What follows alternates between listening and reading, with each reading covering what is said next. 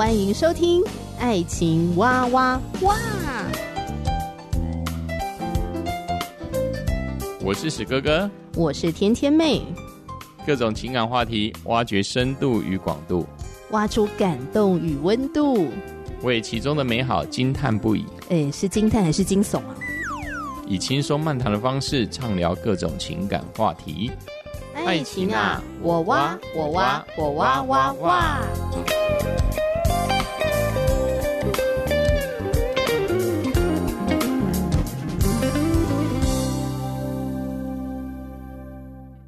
我是史哥哥，我是天天妹。今天呢，要继续来聊《盲婚试爱》这个相亲真人秀。你也知道嘛，这个真人秀，而且还是相亲真人秀，那就是要看有没有成功配对的佳偶。嗯哼。节目当中有两对佳偶，经历了这个十天在爱巢里面没有见到面，只是靠对话聊天嘛，确定了关系。经历了三天的度蜜月，还有大概两到三个礼拜的同居生活。那最后他们决定呢走入婚姻，这样。所以节目组有为他们安排结婚典礼，完成他们的终身大事，只花了一个月的时间，这样对。啊，所以其实我那时候看《盲婚试爱》的时候，我就想，这个真的有办法走入婚姻吗？所以当然失败的就很多。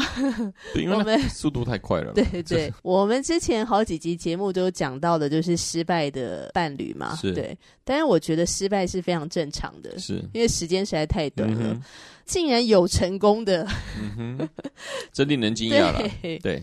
对成功总是会有成功的原因，嗯哼，所以今天呢就很想要跟听众朋友聊一聊这个盲婚是爱日本篇成功的这两对的佳偶，那我们可以从他们的互动当中学习到什么？嗯哼。还是先简介一下《盲婚试爱》这个节目好不好？《盲婚试爱》就是一个蛮有趣的，因为它有分为好几个国家的版本。那我们所讨论是日本版的。嗯，他们原则上就是要在十天之内就男女就决定呃求婚的对象，十天之后就进入了三天到冲绳去度蜜月。度蜜月。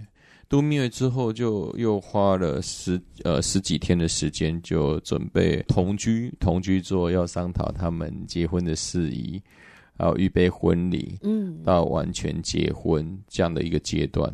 对，说起来真的是还蛮 crazy 的一个计划了，对我来说啦。对。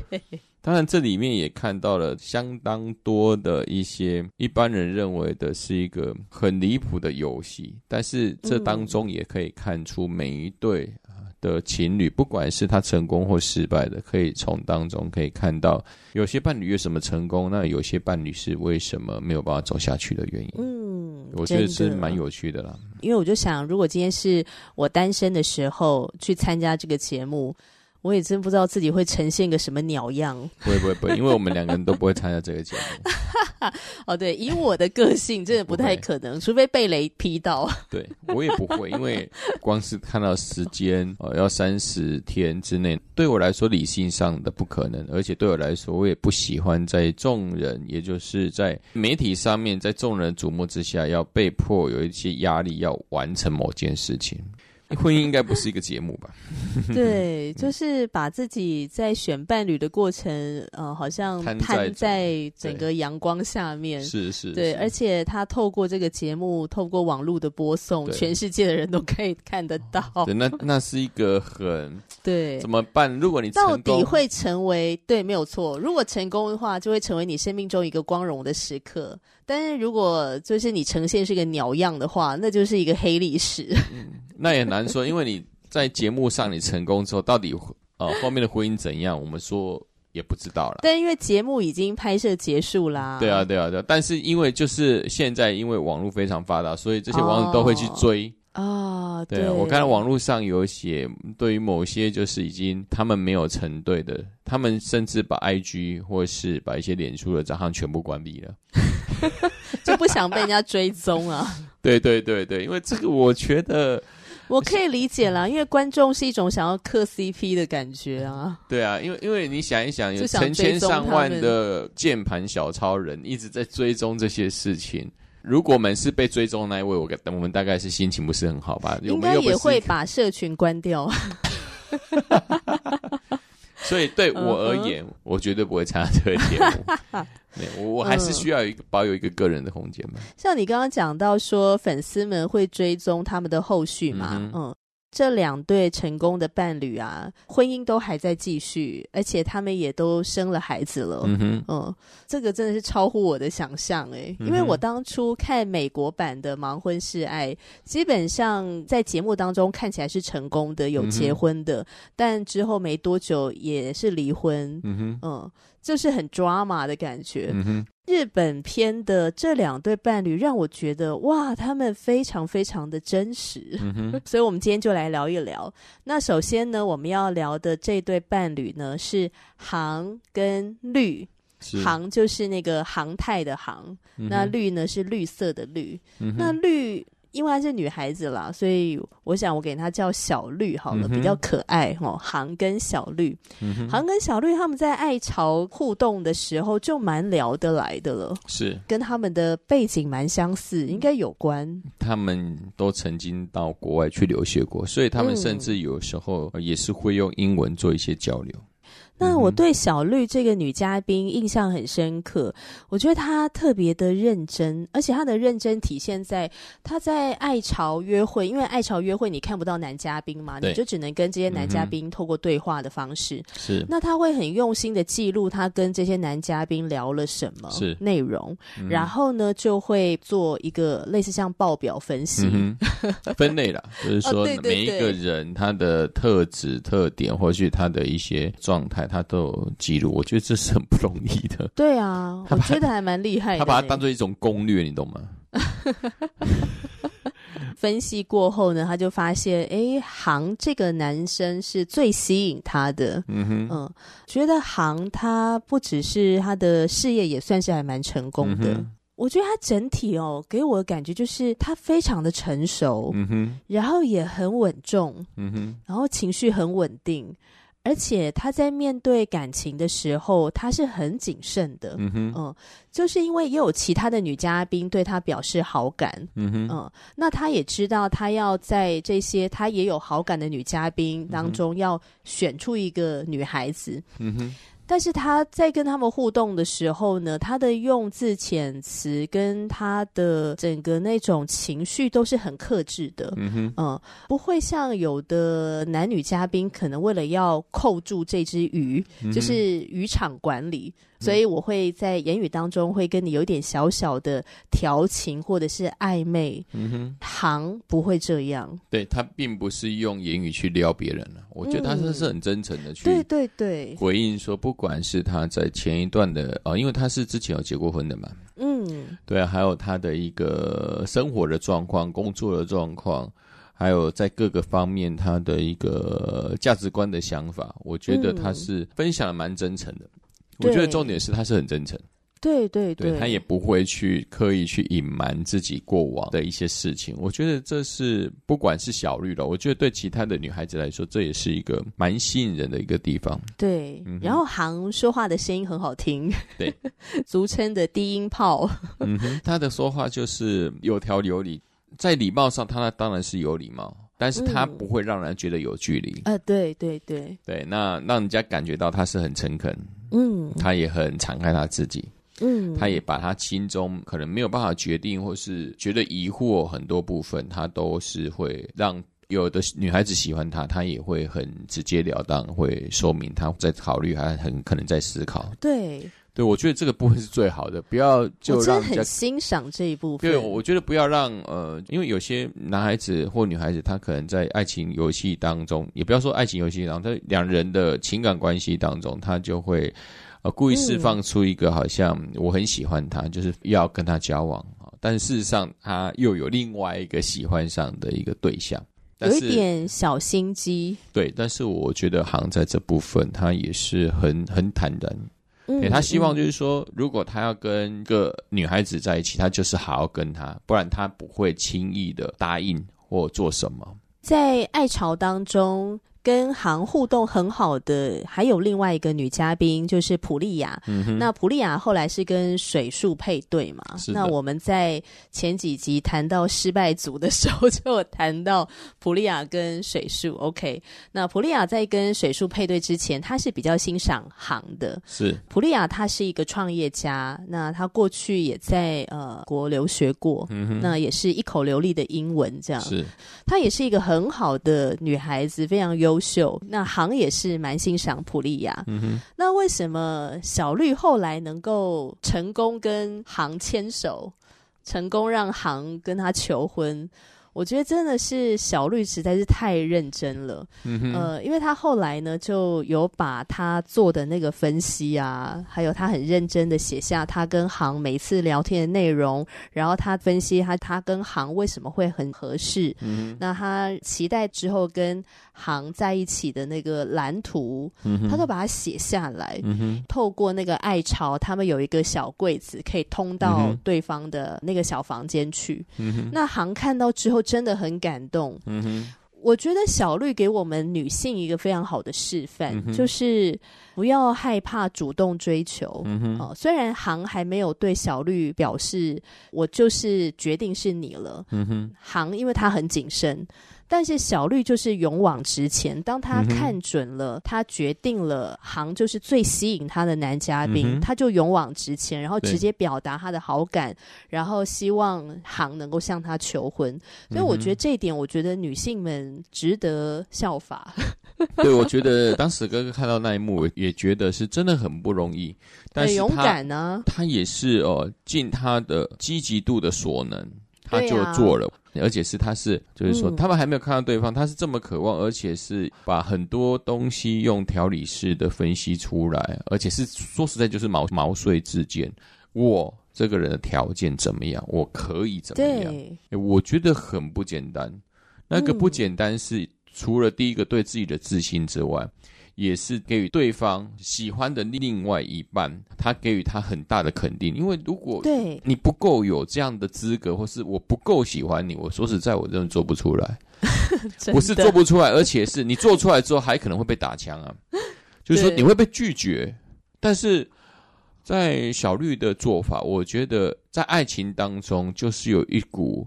你说盲目的冲劲吗？一种勇气了。我觉得不要说是盲目的的冲刺，而是报表做的多么的厉害呀、啊！对，真的不是盲目。如果现在是我是行这个角色，我说实在，我也会去接受，因为这个女孩子她在情感之中，她没有错，她的呃情绪是非常澎湃的，但是她情绪澎湃之余，她可以让男孩子感受到，她不是一昧的哦，好像猛虎扑来，她是。做过很深刻的一个分析，他的理性上面也是可以跟他感性可以相称的。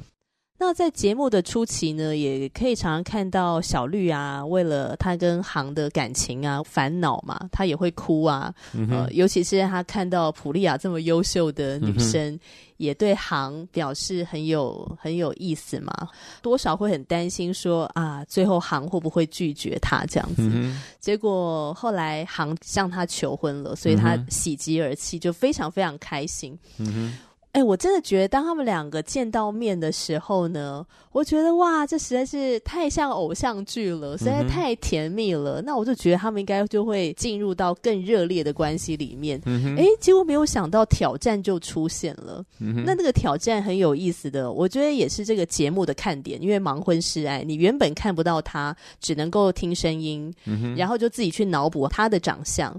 但是当你可以跟他见到面的时候，你看到他本人了。那他的长相、他的外貌、他的身材、他的身高、体型等等各方面，他的穿着打扮，呃，你可以接受吗？嗯、还是你会因着他的外貌，你冲击太大了，反而就会冲淡了你在爱巢当中原本的那个吸引力，然后消失殆尽？当然有可能啊。对，那我觉得小绿就是遇到这个挑战，没有，就是他可能刚开始的勇敢往前冲，可能是。多多少少已经充满了对这个男孩子的幻想，对，就是他所形塑出来的他原本认为的模样，那可能是在爱巢的时间结束十天之后，终于看到了，就是求婚了，他看到了，却可能是有点破灭吧，就有这种可能嘛？没有，因为我跟你讲，节目组私下访问小绿，小绿就说，以航的外形。在现实生活中来搭讪他的话，他一定会拒绝。嗯哼，不是他的菜嘛？就是他的外表就不是他的菜啊。行的一个很多方面，他不管是他的沟通谈吐，还有他的热忱，他的真心，我觉得他也是在让小绿看到。对，所以有可能小绿本身有一点外貌协会，可能不见得说一定要长得很帅、长得很高大，但是有他自己喜欢的类型，那可能刚刚好行的外表就不是他原本会喜欢的，才会跟节目组说，哦，如果在现实生活中行这样外形的男生来跟他搭讪的话，他应该会拒绝。所以我觉得他们在这个节目当中的相遇就显得很特别啊，显得很奇妙。因为如果不是这个节目的话，他们两个可可能在现实生活中，就可能没有这个机会变成佳偶。航的身材有点疏于管理，所以他看起来是稍微有一点点。胖，可是我觉得没有很胖啦，就是也没有些微的。他就是三十八岁之后，慢慢男人的腹部就肿了。小绿她就是一个很喜欢运动，很会管理她自己的外形。是她每天都要固定时间有氧运动，就身材保持的很好。对，然后也是一个很漂亮、很优雅的一个很自信的女性。这样，对，所以当她看到行的时候，有一点冲击。对对，她可能觉得她可能疏于管理吧。健康疏于管理，嗯，就航的外貌形象不是他的菜，这样，所以一直到他们步入礼堂之前，他都是在纠结，觉得好像缺少了一种恋爱感。嗯哼，当小绿他很客气的表达在外形的身材管理上，航就很愿意一起运动，对，锻炼身体，虽然很累，嗯，但是他就真的就是成功减重了好几公斤，嗯，五公五公斤以上，对，因为这样看着，而且呢。嗯航很棒的是，他做了一件其他的男嘉宾应该是没有做的事情，就是他第二次的求婚。对，就是他约小绿进行一个晚餐约会，嗯、然后他决定第二次求婚。嗯哼，嗯，当他听到小绿表达疑虑。好，对，那我觉得小绿她也很棒，她非常的敞开，她没有因为担心说，哎，会不会会让航没有面子啊，或者是嗯很尴尬，所以她不讲。她就是一个很坦诚的女生，所以她把她心中的疑虑，对于到底是不是要进入婚姻，她感到胆怯啊，她把这个情绪做了表达。对，那我觉得通常哦，男生在这个时候就会觉得很被打枪，嗯，可是航他在听小绿做这些表达。时候，他都非常冷静沉着，嗯哼，然后进行第二次求婚，他就是跪下来，然后把钻戒递出去嘛，嗯，嗯，然后他就安慰小绿说：“呃，我知道你有你的步调，你有你的规划，嗯，我爱你，我会无条件等你。”嗯哼，嗯，我特别把这一段话写下来，因为我实在太惊讶了。没错。我我觉得这是很不简单的。你真的太帅了，我天！因因为来一般来说是听到女孩子像小绿这样的回应的话，但男孩子大概就已经崩溃了吧。就会觉得 哦，我的之前的努力，我怎么全部都失败了呢？对对对。哦，那我真的觉得在行里面的行内心的心理素质是非常 strong 的，真的。我觉得他是很强健。他的强健是什么？就是他到最后，因为在艾草的时候是小绿发动攻势嘛，对、嗯，而且是非常的哦积极积极的攻势。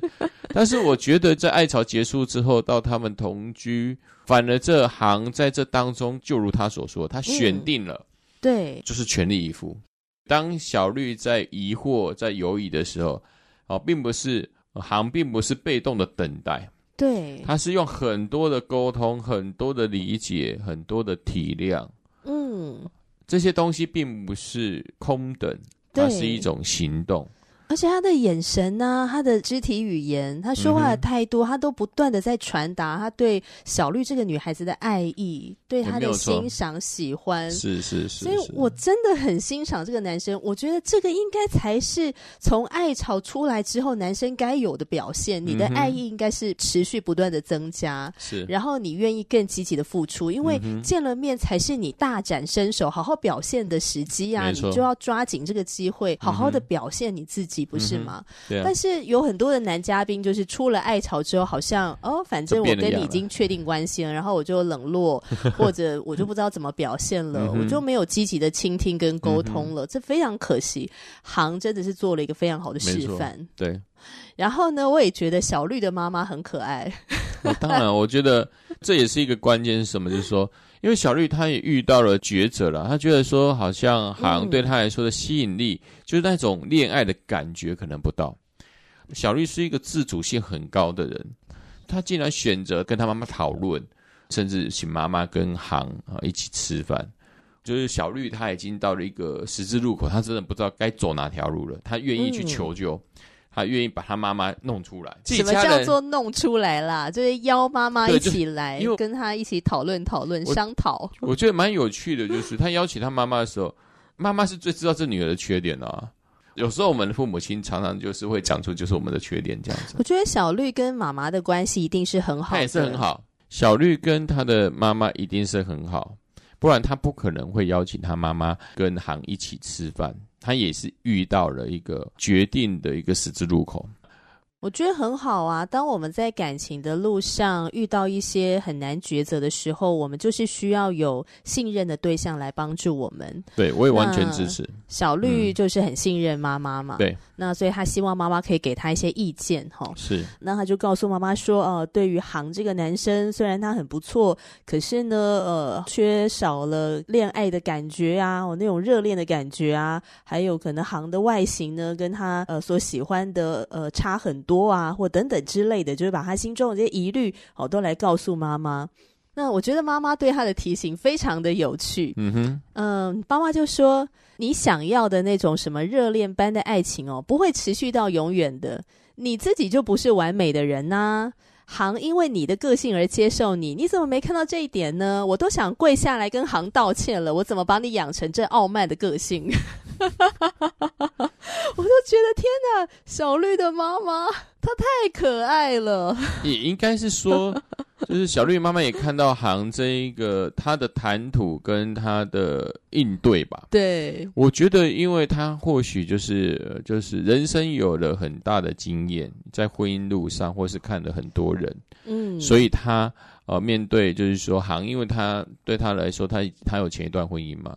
又来参加这一个节目，从这一些互动当中，他妈妈已经在旁边看航跟自己的女儿的一个互动嘛，他对，我相信他一定会有一些判断呢。嗯，就是小绿妈妈对于航这个女婿，她是太满意了，对，他会私底下这样对小绿说：“我怎么会把你养成这个傲慢的个性？我要，我都觉得我要跪下来跟航道歉。就是你怎么会因为觉得缺乏恋爱感，就要拒绝这么好的男生呢？其实。”妈妈要表达的就是这一番话。嗯、那我觉得从妈妈的表达当中，我就觉得，哎，这个母亲的智慧，然后还有妈妈对小绿的一个教育，跟他们的家庭关系，我觉得这个女孩子的家教应该会是特别好。嗯，对，就是妈妈可以说出这么谦卑的话。我，我也觉得他们应该是在呃彼此的沟通上面是很敞开的。对对，对，因为他们就是把实际上的话。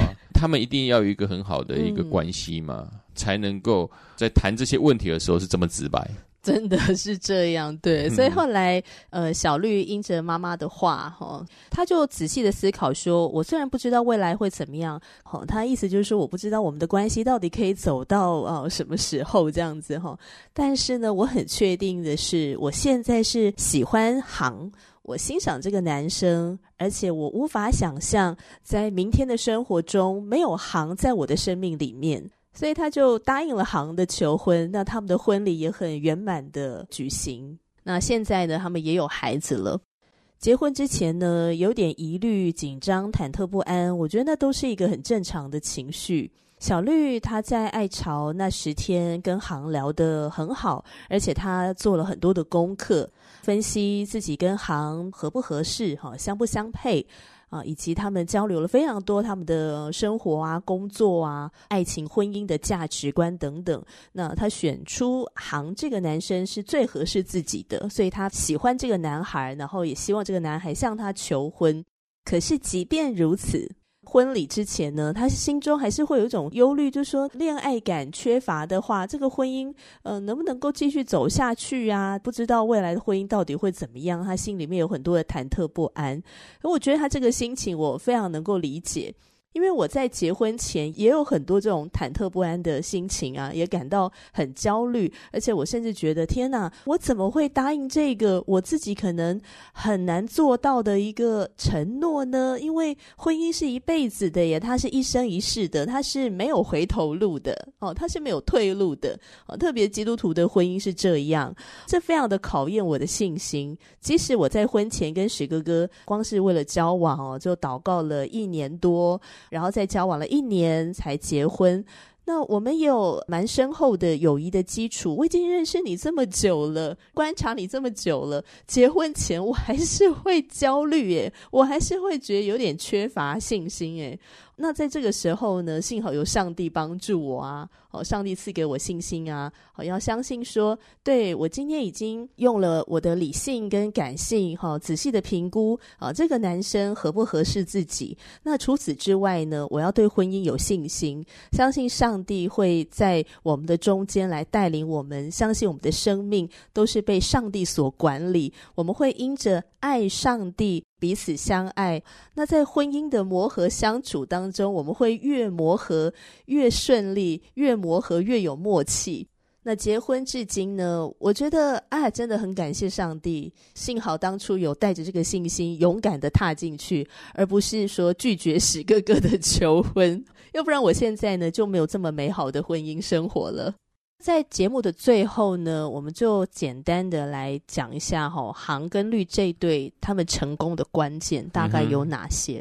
嗯、呃，好比说，我觉得在于他们都很真诚，态度都非常的认真，谨慎的思考，嗯、然后做了这个决定之后，然后很专注的去面对彼此的关系，然后还有他们非常的敞开。交往的大原则，那个态度就是你要有一个敞开的沟通。嗯。那我觉得航跟小绿他们就是很敞开，嗯哼，呃，也很有安全感。那当我们很敞开的去做分享的时候，就不会让对方胡思乱想，嗯，或者是误会。我觉得还有一个蛮重要的部分，我觉得是两个愿意去调整彼此。哦，对。刚才提出的例子，就小绿她跟她的妈妈，嗯，就是妈妈给她一些意见。我觉得他已经听进去啊，对，他也可以拒绝啊，他有一个就是什么愿意调整的心态嘛，对，愿意听到别人所说的，观察到他所没看到的，而他也可以去接受。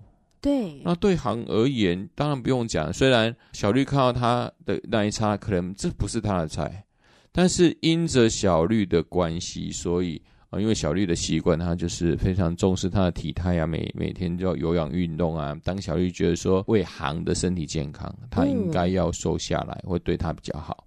嗯，那行也是虚心的接受，不是虚心接受呀，他是真的去做。对，那一个可能不习惯运动的人，改变是不简单的。对，有一句话说的很好，就是说世界上最难的，其实未必是赚大钱，可能最难的是减重。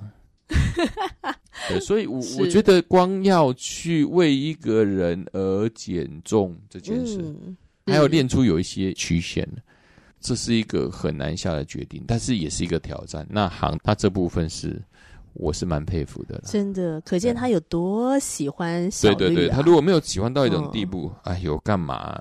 他一定是很渴望这个女生啊，很渴望要跟她结婚，觉得这个女生太好了，是。小绿值得他这样付出，嗯。嗯呃，我觉得从他们两个人的互动当中，吼，就可以看见说他们愿意互相的配合，也愿意是时候的调整自己的方式也好，或者是步调也好，爱情才有办法继续走下去，嗯、然后开花结果。嗯哼，嗯，嗯，那今天就先分享到这里。如果你听完之后有任何的想法，欢迎你留言给天天妹和史哥哥。我们下期节目再见了，拜拜，拜拜。